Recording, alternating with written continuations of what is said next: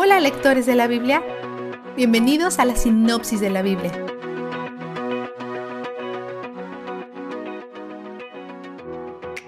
Y bien, ayer los israelitas ganaron muchas guerras y tomaron mucha tierra. Así que hoy comenzamos con un resumen de qué tierras han adquirido con fronteras desconocidas que parecen no ser importantes, sin embargo, fueron sumamente importantes para la gente en aquel tiempo, y estas listas han servido a nuestra fe tanto histórica como arqueológicamente. Aguanta ahí durante estos puntos que parecieran aburridos, porque más adelante sirven a un mayor propósito más que solo entretenimiento. La tierra que ellos conquistaron cuando Moisés aún estaba vivo es el área este del río Jordán, donde viven 2.5 de las tribus transjordanas, Gad, Rubén y la mitad de la tribu de Manasés. Desafortunadamente, las tribus transjordanas no expulsaron a toda la gente que vivía ahí. Veremos cómo este acto de desobediencia les causa problemas a través de los años. Cuando cruzamos el río Jordán dirigiéndonos al oeste en la tierra prometida, vemos las áreas conquistadas por Josué.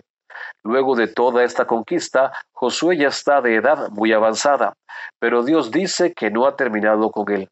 Todavía hay más tierras que tomar, así que él no va a morir todavía. Pero Dios va a hacer el trabajo duro por ellos y él mismo va a expulsar a los habitantes. Y entonces Josué les dará la tierra a las 9.5 tribus. La tribu final, los levitas, tienen a Dios mismo por heredad y serán esparcidos para que vivan entre las otras tribus. Luego tenemos un encuentro con Caleb. Él es el otro espía que junto con Josué, 45 años atrás, le creyeron a Dios cuando espiaron esta tierra. Le está hablando a Josué de lo que soportaron y lo que Dios les prometió. Recuerda seguir a Dios encarando el temor y está listo para hacerlo nuevamente. Aún a la edad de 85 años, quiere ir y luchar en contra de los anaquitas, los gigantes en la tierra, y tiene éxito con la bendición de Josué y la dirección de Dios. Judá es por mucho la tribu más grande, así que les toca la parcela de tierra más grande.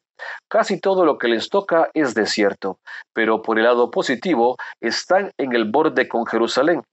También les toca la tierra rica en minerales del Mar Muerto. Por cierto, cada vez que la palabra Negue aparece, se refiere al desierto. Como Caleb es parte de la tribu de Judá, su herencia cae dentro de lo que les asignaron.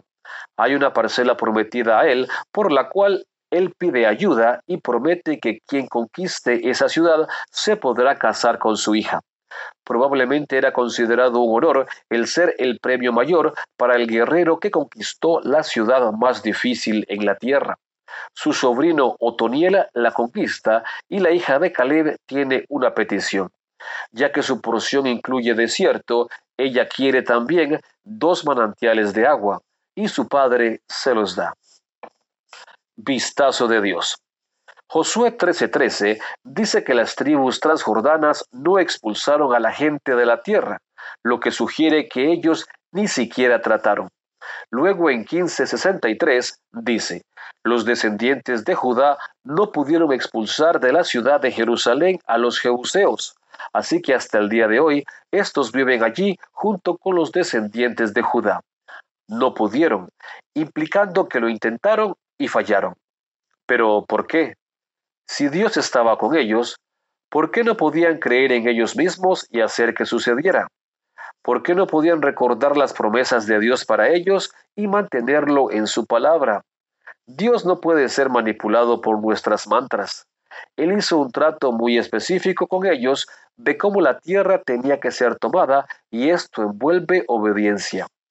Ellos no pueden presentarse con su derecho y esperar que Dios les dé lo que ellos quieren, aun cuando es lo que Él les prometió en forma personal y directamente.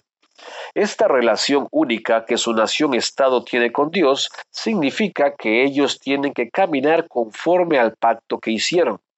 Al parecer algo no está bien aquí. Algún pecado no les permite adquirir la tierra. ¿Esto quiere decir que Dios les falló? No. La historia aún no se ha acabado. Él está trabajando aún en estos supuestos retrasos para formar sus corazones, hacerles bien, derrotar a sus enemigos a pesar del fracaso presente. Él está con ellos cuando pecan y fallan. Y Él está contigo cuando tú pecas y fallas. Aún en el fracaso, la confianza puede crecer. La fe puede ser fortalecida y se puede encontrar el júbilo, porque Él es donde el júbilo está. La sinopsis de la Biblia es presentada a ustedes gracias a B-Group, estudios bíblicos y de discipulado que se reúnen en iglesias y hogares alrededor del mundo cada semana.